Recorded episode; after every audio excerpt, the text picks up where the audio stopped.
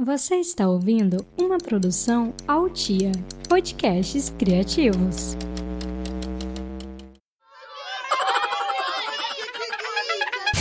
Ei, cadê a mãe dessa criança? Bom dia! Eu sou Vani Fior, mãe do Joaquim do João, e esse é mais um episódio do podcast Cadê a mãe dessa criança?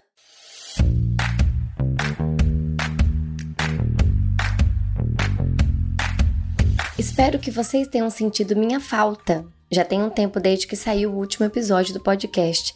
E eu já vou começar me desculpando com vocês. Eu não consigo fazer as coisas de qualquer jeito. Tenho muito carinho pelo podcast. Então eu não posso simplesmente sair atropelando tudo. Nesses últimos dois meses eu passei por muita coisa. Voltei a trabalhar presencial, o marido também, as crianças continuam estudando em casa, Tive que voltar com a funcionária para ficar com elas durante o dia e a consequência de tudo isso foi que pegamos Covid. E aí volta todo mundo para o isolamento total, com o agravante de ter que lidar com tudo isso: casa, trabalho, crianças, comida, estando doentes. Graças a Deus, só tivemos sintomas leves e em duas semanas já estávamos bem, mas foram dias bem cansativos. Bom, mas vamos ao que interessa, né?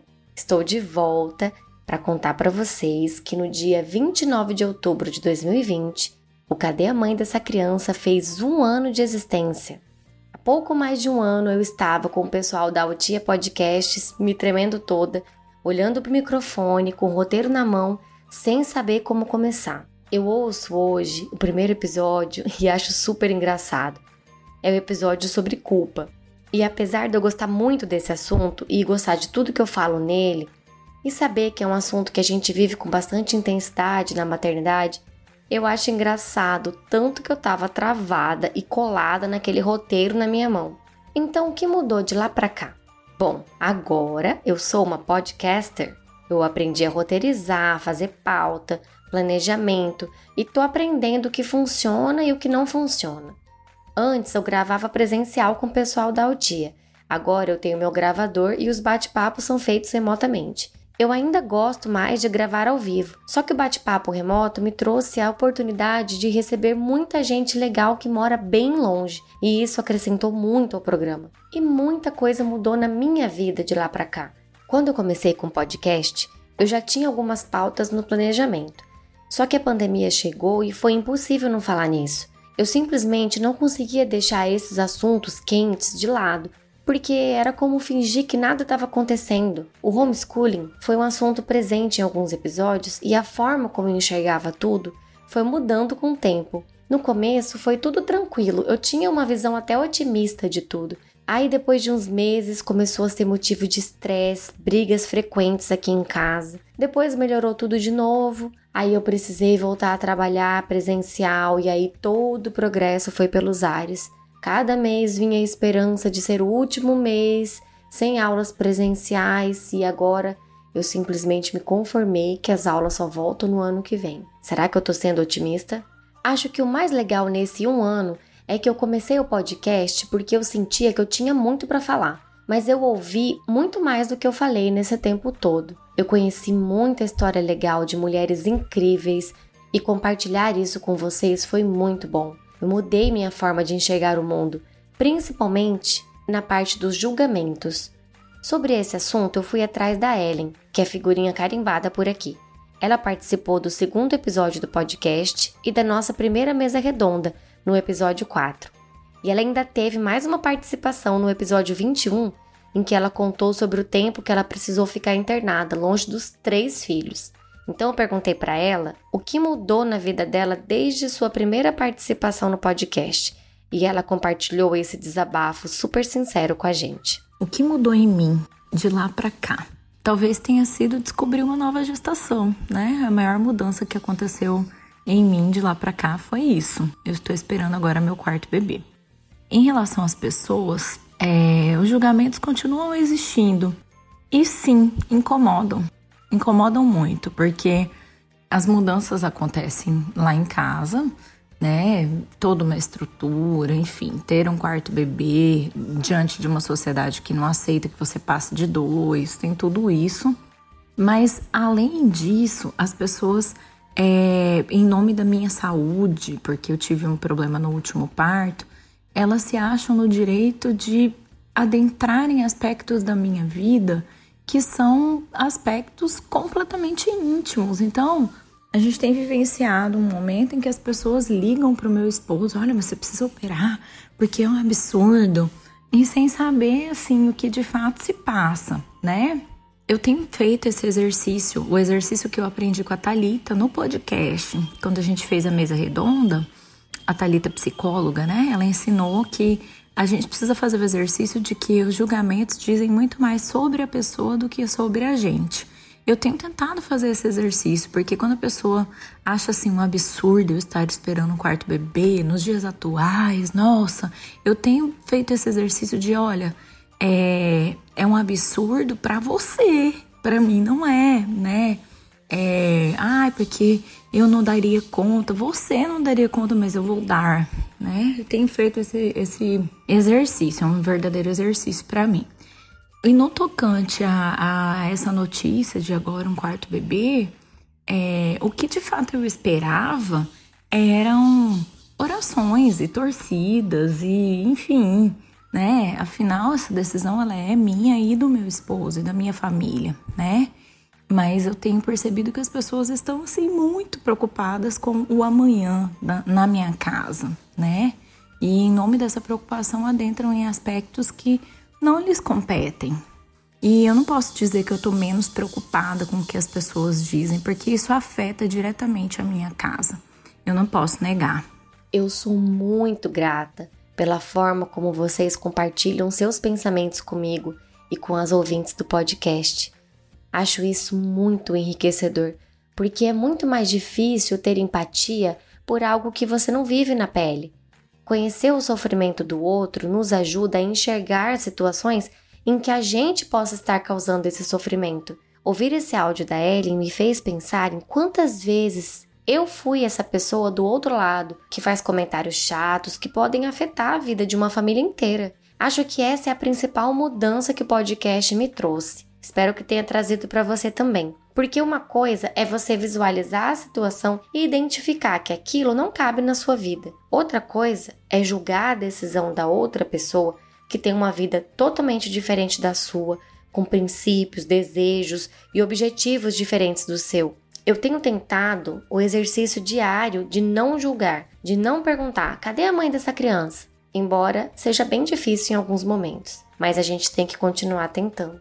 Além da Ellen, eu quis saber mais sobre outras mães que passaram por aqui. Eu sempre falo que eu era uma mãe incrível até eu ter filhos. Quando a gente está grávida, a gente idealiza um tipo de mãe que queremos ser e depois tudo muda quando o filho nasce. Para confirmar esse pensamento, eu chamei a Isabelle Moser, que participou do bate-papo do episódio 8, quando ainda estava grávida, e agora ela já é mãe há oito meses. Pedi para ela ouvir o episódio e contar pra gente se as coisas mudaram muito na cabeça dela de lá para cá. Bom, eu sou enfermeira, né? Sou profissional de saúde. Então, muitas coisas eu sabia que aconteceriam no puerpério, na amamentação. Eu sabia de todas as dificuldades, de todo o baque hormonal, né, de, de tudo, na teoria e na prática enquanto profissional, enquanto eu estava lidando com as mulheres. É, mas sentir isso foi muito diferente. Então, saber tudo aquilo não me impediu de sentir tudo aquilo. E foi muito difícil, né? A amamentação foi muito difícil, na verdade para mim ainda é, é, mas eu já lido de uma forma muito melhor. É, o puerpério em si foi muito difícil. E outra coisa que mudou, eu achava que eu não tinha nenhuma construção da mãe que eu queria ser. Quando o Caetano nasceu, eu, né, nessa loucura do puerpério, eu descobri que eu tinha, sim, um ideal do que tipo de mãe eu queria ser. E aí, na minha cabeça, eu não tava, eu não tava dando conta de ser essa mãe que eu queria ser. E isso causou uma série de sofrimento na época. Então, é interessante você pensar que por mais que você ache que você não tem um ideal, você tem, né? Porque a maternidade não deixa de ser uma construção social que você teve a vida toda e que você ouviu. Então, é muito curioso tudo isso. Eu achava também que eu não tinha concepções, que eu ia, que as coisas aconteceriam conforme o fluxo, né? E aí eu vi que não, que eu tinha sim algumas preconcepções. Né? Eu sempre achei que eu não ia da chupeta, que eu não ia da mamadeira, no entanto que foram itens que eu nem tive no enxoval. Eu tinha muito preconceito com babá, eu achava totalmente desnecessário, porque eu tinha uma rede de apoio muito grande. E aí veio a pandemia e blá, acabou com todos os meus planos, eu me vi sozinha, né, em 24 horas todos os meus familiares, né, que estavam me ajudando, eram grupos de risco, então eu me vi sozinha eu e meu marido, e depois meu marido voltou a trabalhar logo em seguida, né, porque ele era serviço essencial. Não quis uma babá, me relutei bastante, mas chegou uma hora que eu precisei ir ajudar. Eu, tipo, eu passei por uma internação é, no puerpério por conta da amamentação, então eu, eu precisava de alguém no pós-internação para me ajudar, e foi muito difícil delegar o cuidado dele para alguém que não era um familiar, né, para um desconhecido. Isso é uma coisa muito difícil. É, chupeta e mamadeira eu acabei dando, né? E foi muito difícil também eu desconstruir tudo isso, mas era o que funcionou para cá. É, fórmula também acabei dando, coisa que eu não queria dar. Então, na verdade, eu achei que eu não tinha, que eu não tinha construções, que eu não tinha expectativas, mas eu tinha. E é claro que elas foram, na maioria delas, frustradas. É, a ponto de eu ter vergonha de falar para as pessoas ou de mostrar a mamadeira ou a chupeta em público, né? Até porque eu sou profissional da área de saúde, pura bobeira, porque eu sempre incentivei é, as mulheres a fazerem o que era melhor para a dinâmica familiar delas, né? Só que quando chegou em mim, eu não aceitava isso. Mas hoje as coisas fluíram muito melhor, a gente já se adaptou a todas as rotinas e agora tá tudo certo. Mas é só para dizer que quando a gente tá grávida, a gente imagina uma coisa, a gente pode até saber o que vai acontecer, mas isso não impede a gente viver isso, mas com certeza saber de tudo isso, saber de tudo que acontece, porque o que pode acontecer ajuda é, em alguma medida você saber que não realmente vai passar. É impressionante como a gente idealiza, né? E no fundo, a gente realmente acredita que com a gente vai ser diferente. Cada vivência é única, mas uma coisa é certa: você vai ter que abrir mão de algumas ideias em nome da sua felicidade e da sua família e saber que outras pessoas passaram por isso é, no mínimo, confortante. Eu confesso que eu fui muito mais rígida comigo mesma no primeiro filho. Tentei seguir tudo aquilo que eu havia me comprometido a fazer durante a gravidez como se eu tivesse assinado algum contrato. Se eu tivesse sido mais permissiva comigo mesma, tudo seria muito mais fácil, como foi com o segundo filho. Mas isso são coisas que só a vivência nos ensina mesmo. Bom, nesse um ano, Alguns relatos ficaram bem marcados para mim e para todo mundo que ouve. E é impossível não falar daquela que só queria brilhar. Quem ouviu o episódio 8 lembra da Natércia falando sobre o puerpério e como estava sendo difícil a adaptação da amamentação. Eu achei que eu ia brilhar. brilhar onde, né? Não estou brilhando. O brilho acho que é da lágrima mesmo, que escorre enquanto você dá de mamar. Então eu chamei a Ana Terça para contar pra gente. E aí? Será que agora ela tá brilhando? Nossa, escutando o áudio, acho que a sensação que me dá é de alívio, de saber que essa fase passou. Realmente foi a amamentação foi uma coisa assim bem dolorosa, então, acho que demorou muito, né? Eu criava sempre a expectativa de, de, ai meu Deus, semana que vem vai melhorar, semana que vem vai melhorar, mês que vem vai melhorar, não melhorava. Na verdade, na verdade, eu fui brilhar já no quarto mês, no quarto pro quinto mês. E hoje em dia, a Nayara ainda mama no seio, maravilhosamente bem. Só que meu peito ainda, o, o bico do meu peito tem um canyon que atravessa de ponta a ponta. Eu falo que o canyon vai ficar aí para a gente lembrar, ter memórias, né, do que aconteceu. Agora eu tô passando pela aflição de desmamar. Eu acho que quem acompanha o podcast sabe que eu também tenho esclerose múltipla. E quando eu fiquei gestante, o meu médico tinha me aconselhado a amamentar até o sexto mês e depois começar a tomar o remédio de novo, né? E daí teria que suspender a amamentação. Daí, na hora que começou a chegar no sexto mês, eu falava: Meu Deus, agora que tá tudo certo, tá lindo, tá maravilhoso, tiro o peito e soco na cara dela, ela já mama e todo mundo fica feliz e enxurrada de ocitocina. Agora que a gente tá brilhando, vou ter que parar. Aí cada mamada começou a ser um choro de novo, né? Ai, meu Deus, meu Deus, e agora? Não quero, não quero. Mas o que, que aconteceu? Eu comecei a fazer os exames, é, a gente viu que a doença está bem estabilizada e o médico liberou mais três meses para amamentar. Então eu tô assim, no céu de novo. Eu tô ainda curtindo a parte boa, né? Ah, beleza, eu tô amamentando. Eu acho que talvez na hora que chegar mais perto o coração vai apertar de novo. Na terça, eu não sei se você brilha aí na sua casa, mas aqui no podcast você tá sempre brilhando. Eu quero muito agradecer a todos os ouvintes. Eu comecei esse podcast sem saber como seria a repercussão. E cada vez que recebo uma mensagem de alguém que se emocionou, ou que se sentiu amparada, ou que aproveitou algumas dicas das profissionais que compartilharam seus conhecimentos aqui, isso me motiva muito a continuar. É muito legal saber que muitos homens ouvem. Acho enriquecedor para a família que os homens se interessem por assuntos que culturalmente só interessavam as mães. É bom ver que isso está mudando. Outra coisa muito legal é que recebi alguns relatos de pessoas que não são mães e gostam de ouvir. É um público que realmente eu não esperava atingir e isso me deixa muito feliz. E se você tiver alguma história para compartilhar, ideia de pauta ou se só quiser conversar mesmo, vai lá no Instagram, arroba Cadê a Mãe Podcast e manda uma mensagem, eu vou adorar interagir com você. Antes de terminar, eu quero destacar a produtora que faz o Cadê a Mãe dessa criança.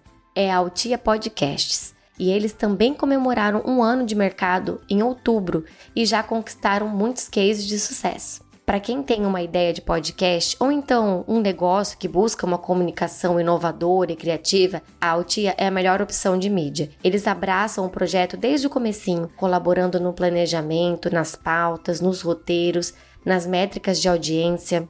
Ah, e a Altia acompanha também toda a gravação do episódio. Depois fazem uma edição extremamente profissional e colocam o programa no ar. É um trabalho muito meticuloso que vai cuidar de todas as etapas para o sucesso do seu programa.